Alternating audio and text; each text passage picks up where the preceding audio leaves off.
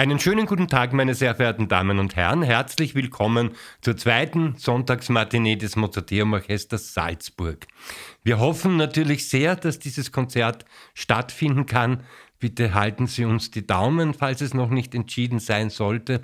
Aber auf jeden Fall können Sie diesen Vortrag hören und wenn Sie die Musik nicht live hören können, dann gibt es vielleicht auch eine andere Möglichkeit. Leo Hussein, der lange Jahre Musikdirektor des Landestheaters war, also vor 10 bis 15 Jahren, und der immer wieder ein gern gesehener Gast bei unserem Orchester ist, leitet ein verändertes Programm gegenüber der ursprünglichen Planung, aber wie wir glauben, ein sehr abwechslungsreiches, ein sehr spannendes, ein sehr vielfältiges Programm. Der Solist ist Martin Grubinger, wohl einer der bedeutendsten lebenden Künstler aus Salzburg, ein wahrer Zauberer am Schlagzeug. Das Konzert beginnt mit einem relativ kurzen, aber sehr schönen Stück, nämlich Siluans Song für Streichorchester von Arvo Pärt. Der große estnische Komponist 1935 geboren, hat seinen ganz eigenen Stil entwickelt, eine neue Einfachheit. Tintinabuli nennt er das selber, das heißt so viel wie Glöckchen. Es geht um den Glockenklang der Dreiklänge. Also um etwas, was in der sogenannten neuen Musik eigentlich verpönt war. Heute ist das Gott sei Dank nicht mehr so, aber wie Perth damit begonnen hat, vor ungefähr 40 Jahren, war das schon fast wieder eine Revolution, diese schönen Klänge zu komponieren. Und er hat damit Erfolg gehabt und er ist diesem Stil auch treu geblieben. Ein Stil, der auch sich durch eine ganz große Spiritualität auszeichnet. Arvo Pärt ist auch ein sehr gläubiger Mensch im Sinne der russisch-orthodoxen Kirche. Wir hören ein Stück aus dem Jahr 1991, Siluans Song welcher Siluan singt hier sozusagen ein Lied. Nun, er singt nicht, es singt sozusagen das Streichorchester für ihn. Das Werk wurde 1991 bei einem kleinen Festival in Schweden uraufgeführt und es ist einfach ein klingendes Gebet. Meine Seele sehnt sich nach dem Herrn. So beginnt es und Sie können den kompletten Text dieses Gebets im Programmheft mitlesen oder nachlesen. Dieser Siluan hieß eigentlich Simon Ivanovich Antonov, lebte von 1866 bis 1938, war Mönch der russischen Orthodoxie und lebte seit 1892 am berühmten Berg Athos in Griechenland oder eigentlich bei Griechenland. Das ist ja eine eigene Mönchsrepublik. Er gilt als ganz bedeutender Mystiker in dieser Richtung und Arvo Pärt hat dieses Gebet gelesen und hat sich dafür begeistert und hat es auf diese Art und Weise in Musik übersetzt. Gewidmet ist das Stück einem weiteren Heiligen der römisch nicht der römischen, sondern der russisch-orthodoxen Kirche. Wie in der römisch-katholischen gibt es auch dort Heilige. Dazu gehört eben dieser Siluan und es werden auch immer wieder neue ernannt, zum Beispiel der Archimandrit Sophroni Sacharow, der von 1896 bis 1993 gelebt hat, ebenfalls Mönch und später Abt am Berg Athos war und dann aber auch in Paris und in Essex in England in führender Position in seinem Glauben tätig gewesen ist und den Arvo Pärt natürlich auch noch persönlich kennengelernt hat. Wir wandern jetzt sozusagen über den großen Teich und landen in New York bei einem Komponisten, der bei uns nicht so besonders bekannt ist, John Corigliano. Ein Stück von ihm ist allerdings sehr bekannt. Es hat es sogar, wenn ich mich nicht täusche, einmal bis in die Charts geschafft. Das ist die Filmmusik zu dem Kultfilm The Red Violin. Die rote Violine hieß das bei uns. Und aus dieser Filmmusik hat Corigliano später dann auch ein Violinkonzert gemacht. Dieses hören wir aber diesmal nicht. Corigliano ist ein ganz typischer Vertreter der gemäßigten amerikanischen Moderne, ein Komponist, der ganz bewusst auch melodisch, auch rhythmisch schreibt, ein Komponist, der keine Scheu vor der Tonalität hat, keine Scheu vor Poesie und Lyrik und mitreißenden Tänzen, aber der doch immer wieder in seine Musiksprache auch Neues, auch Ungewohntes nicht nur aus dem Jazz, sondern auch teilweise aus der neuen Musik kommendes einstreut. 1938 in New York geboren, wo immer noch sein Lebensmittelpunkt ist, hat er ein reiches Werk bereits geschaffen von der Oper bis zum Solostück und ein Werk, in dem das Instrumentalkonzert eine bedeutende Rolle spielt. Es gibt eine ganze Menge von Instrumentalkonzerten für die verschiedensten Instrumente von ihm, aber lange Zeit hat es noch kein Schlagzeugkonzert gegeben. Wie Sie vielleicht wissen, war in unserem ursprünglichen Programm das vor elf Jahren vom Mozarteum Orchester mit Martin Grubinger uraufgeführte Konzert von Friedrich Zerha geplant. Das kann leider wegen des zu großen Orchesters für die derzeitigen Verhältnisse nicht gespielt werden. Darum hat sich Martin Grubinger für Corigliano auch eingesetzt und ich freue mich sehr, dass dieses Stück kommt. Ich habe es nicht gekannt, ich habe es mittlerweile kennengelernt von einer CD, man kann es auch auf YouTube hören. Und dieser Conjurer, und dazu später dann mehr, das ist am 21. Februar 2008 in Pittsburgh mit dem dortigen Symphony Orchestra unter der Leitung von Marion Alsop und mit einer der berühmtesten Schlagzeugerinnen unserer Zeit, nämlich mit Dame Evelyn Glennie, uraufgeführt worden. Und dieser Evelyn Glennie ist es auch gewidmet. Der aus einer Musikerfamilie stammende Corigliano, sein Vater war Konzertmeister der New Yorker Philharmoniker und natürlich urabstammend aus Italien. Seine Mutter war Pianistin. Dieser John Corigliano, der hat zunächst einmal einen gewissen Horror davor gehabt, ein Schlagzeugkonzert zu komponieren. Er beschreibt das auch im Booklet zur CD-Aufnahme sehr schön. Ich war gewohnt, immer für ein Instrument ein Konzert zu schreiben, vielleicht einmal für zwei, aber nicht für so viele Instrumente. Das Schlagzeug besteht ja aus Dutzenden von Instrumenten. Es ist eine ganze Batterie, die man zur Verfügung hat. Und mit der Zeit bin ich allerdings draufgekommen, dass das genau das Interessante ist und dass das die Chance bietet, einmal ein etwas anderes Konzert zu schreiben. Ein Konzert, welches aus drei Sätzen besteht, in denen sich die alte klassische Form sozusagen spiegelt, also schnell, langsam, schnell. Diese Sätze werden aber eingeleitet bzw. verbunden von Kadenzen, die die Solistin oder in unserem Fall ja der Solist natürlich allein spielt.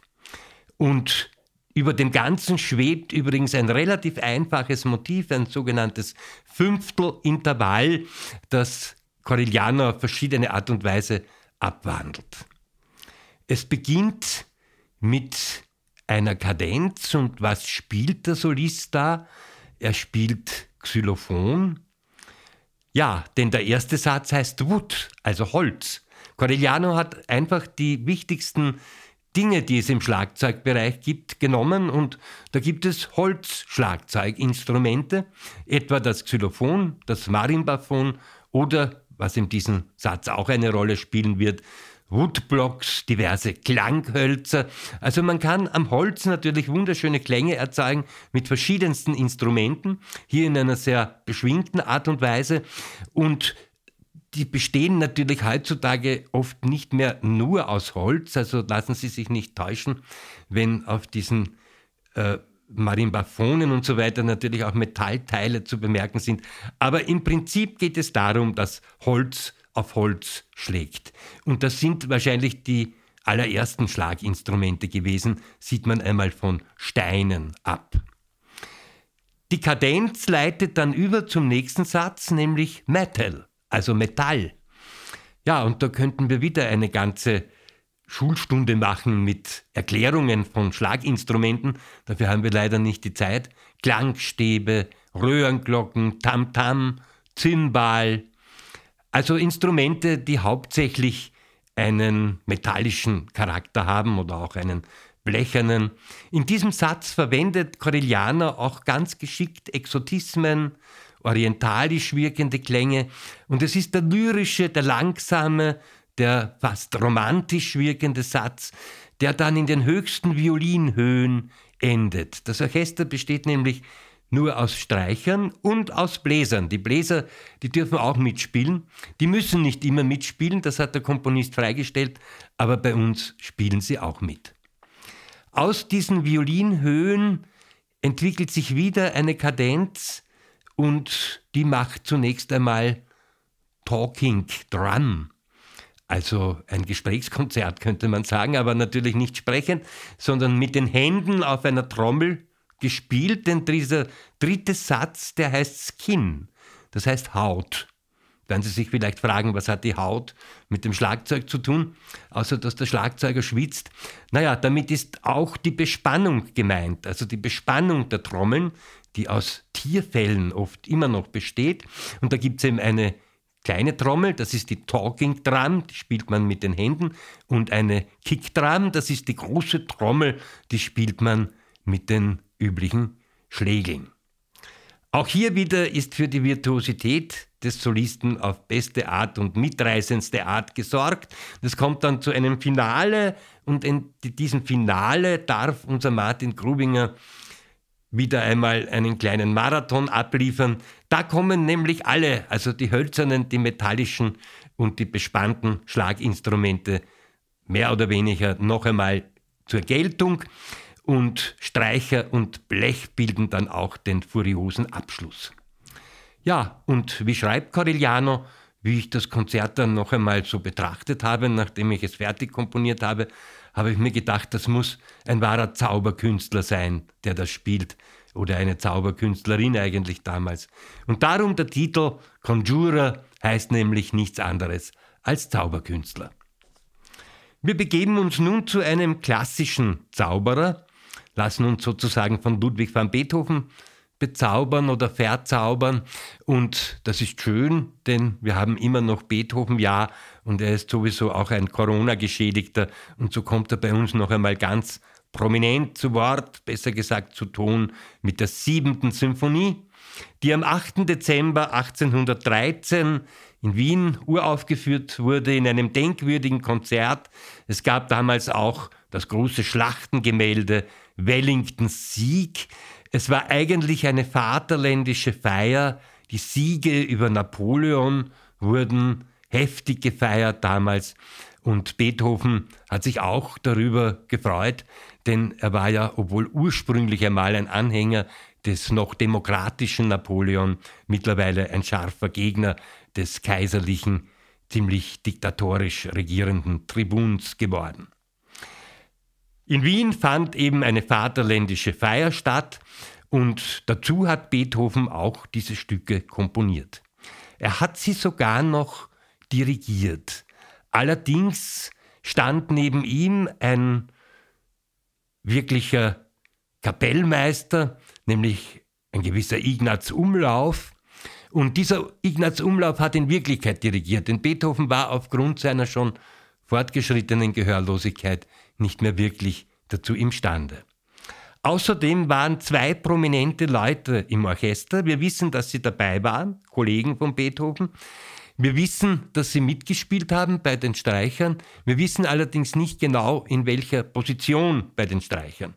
Der eine war Antonio Salieri, schon ein älterer Herr damals und der von Beethoven sehr verehrte Lehrer. Der andere war noch ein jüngerer Mann, nämlich Louis Spohr, einer der großen Geiger seiner Zeit, auch als Deutscher Paganini bekannt, aber auch ein bedeutender Komponist und eben ebenfalls mit Beethoven befreundet.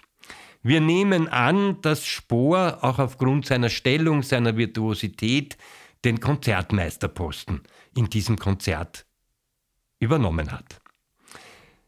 Alles war ein Riesenerfolg. Der größte Erfolg war allerdings das lauteste Stück, nämlich Wellingtons Sieg, welches heute nur mehr sehr selten gespielt wird, was seinen Grund hat, denn es gehört zweifellos nicht zu den allerbesten Werken von Beethoven. Ein kluger Mann hat einmal gesagt, auch ein Genie macht Pausen. In der siebten Symphonie hat er allerdings gar keine Pause gemacht. Das ist ein Meisterstück. Und wie weit ihm dann noch das Vaterländische vorschwebt, das können wir nur vermuten. Der eigentliche Widmungsträger war Reichsgraf Moritz von Fries.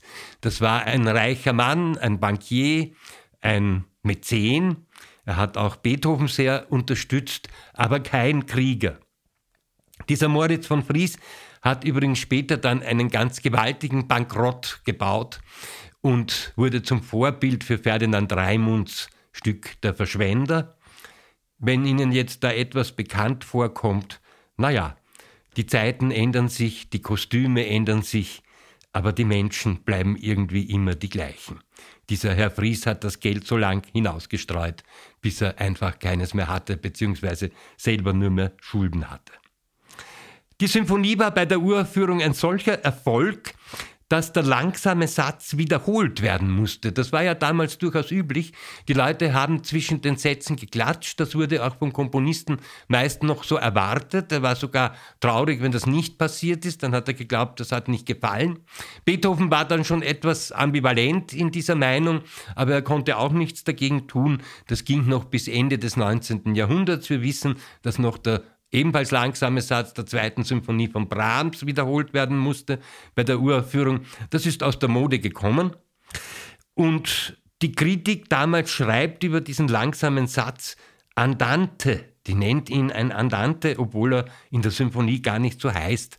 Da hat offenbar ein Irrtum begonnen. Vielleicht wurde das Stück schon damals relativ langsam gespielt, auch das können wir nur vermuten. Aber auf der anderen Seite heißt Andante ja schlicht und einfach im Gehen. Naja, Sie können sehr langsam gehen oder Sie können sehr schnell gehen, also schon an der Grenze des Laufens. Und darum ist es so schwierig, oft ein Andante jetzt im richtigen Tempo zu spielen. Für Richard Wagner war diese siebte Symphonie jedenfalls eine Apotheose des Tanzes. Das ist nicht von der Hand zu weisen. Wenn man das Stück aufmerksam hört, dann hört man immer wieder Tänzerisches, dann wird man von Rhythmen wirklich mitgerissen, gefesselt.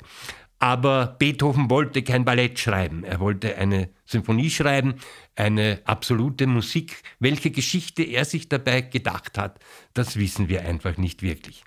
Ein erster Satz, ein Poco sostenute, welches in ein Vivace übergeht, also die übliche langsame Einleitung und dann der schnelle erste Satz. Aber hier macht Beethoven schon Dinge, die völlig neu waren für seine Zeit. Er schichtet quasi Klangblöcke nebeneinander, auch teilweise leicht versetzt übereinander und entwickelt eigentlich die Themen nicht genau nach der Regel, sondern mit großer Fantasie und er erreicht hier etwas, in dem Anton Bruckner später dann der große Meister werden würde, nämlich eine fast architektonisch gebaute Musik, natürlich noch lange nicht so weit atmend wie dann später bei Bruckner. Aber vieles davon ist hier schon vorhanden. Zweit, der zweite Satz, dieses fälschliche Andante, ist mit Allegretto überschrieben und wurde früher des Öfteren als Trauermarsch interpretiert. Man hat sich dabei an die Eroica erinnert, man hat sich daran erinnert, dass das eine vaterländische Feier war, bei der auch die Witwen und Waisen der Gefallenen anwesend waren und so weiter. Aber es ist eigentlich kein Trauermarsch, es ist so etwas wie ein lapidarer Pulsschlag des Lebens, ein Rhythmus an sich, versehen mit unvergesslicher Melodik und von ganz eigentümlicher Stimmung, der Gestalt, dass es diese Musik sogar zur Tatortmusik gebracht hat, also zur Filmmusik. Der dritte Satz ist dann ein fröhliches Scherzo, es kehrt sozusagen das Leben zurück und auf alle Krisen folgt ja die Rückkehr des Lebens, der Vitalität, neuer Aufbruch, neue Energie, neue Kraft, neue Fantasie. Wir wollen hoffen, dass das auch diesmal so ist, wie schon zu Beethovens Zeit nach dieser schwierigen Kriegszeit. Ein fröhliches Scherzo mit einem eher choralartigen Trio, in dem Beethoven ein altes Wallfahrerlied, ein altes österreichisches Volkslied sehr wirkungsvoll zitiert. Nach der dritten Scherzo-Wiederholung, es wird nicht nur einmal wiederholt, sondern es wird noch ein drittes Mal gespielt, also doppelt eigentlich wiederholt, folgen dann fünf harte Tutti-Schläge im Orchester und dann Allegro con brio, der Finalsatz, der eigentlich direkt darauf folgen sollte. Und dieses Werk, dieses Werk endet mit einem Furioso und da kann man wirklich an eine Apotheose des Tanzes denken, in diesem Sturmlauf, der auf geniale Art und Weise Rondo und Sonatensatzform miteinander vereint. Jetzt werden Sie vielleicht glauben, das Konzert ist schon aus, aber es ist noch nicht aus. Das letzte Stück bietet unserem Orchester auch Gelegenheit, zumindest eine kurze Zeit in einer etwas größeren Besetzung aufzutreten.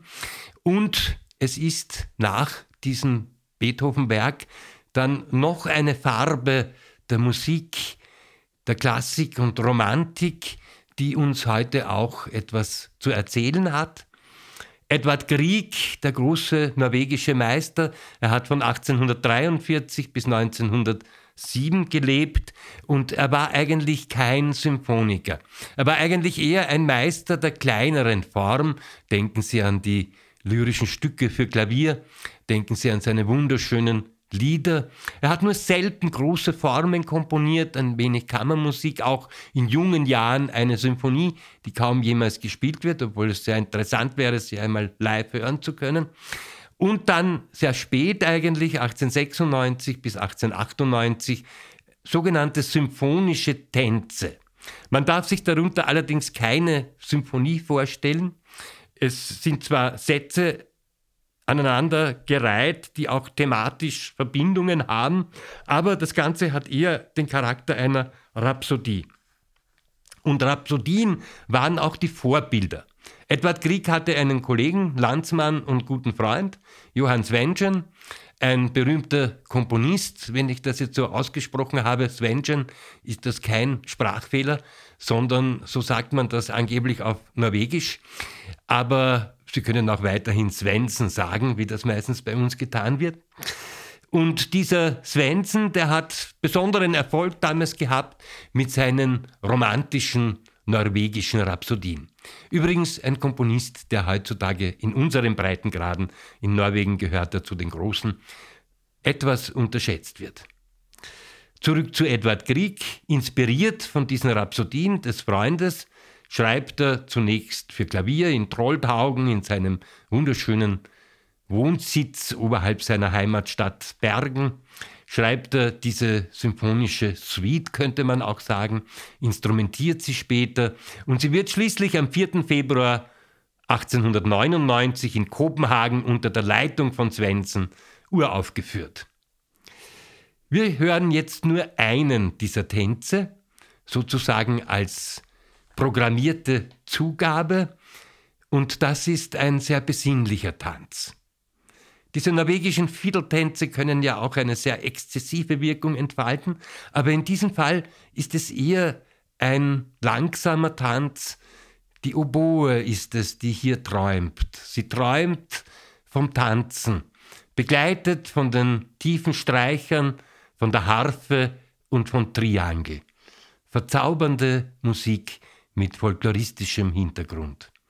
Auf einen sehr verhaltenen Mittelteil folgt dann wieder ein Oboen-Solo und ein in sich ruhendes Ende. Und somit hoffen wir, dass wir alle gesund bleiben oder wieder gesund werden. Und ich wünsche Ihnen ein schönes Konzerterlebnis.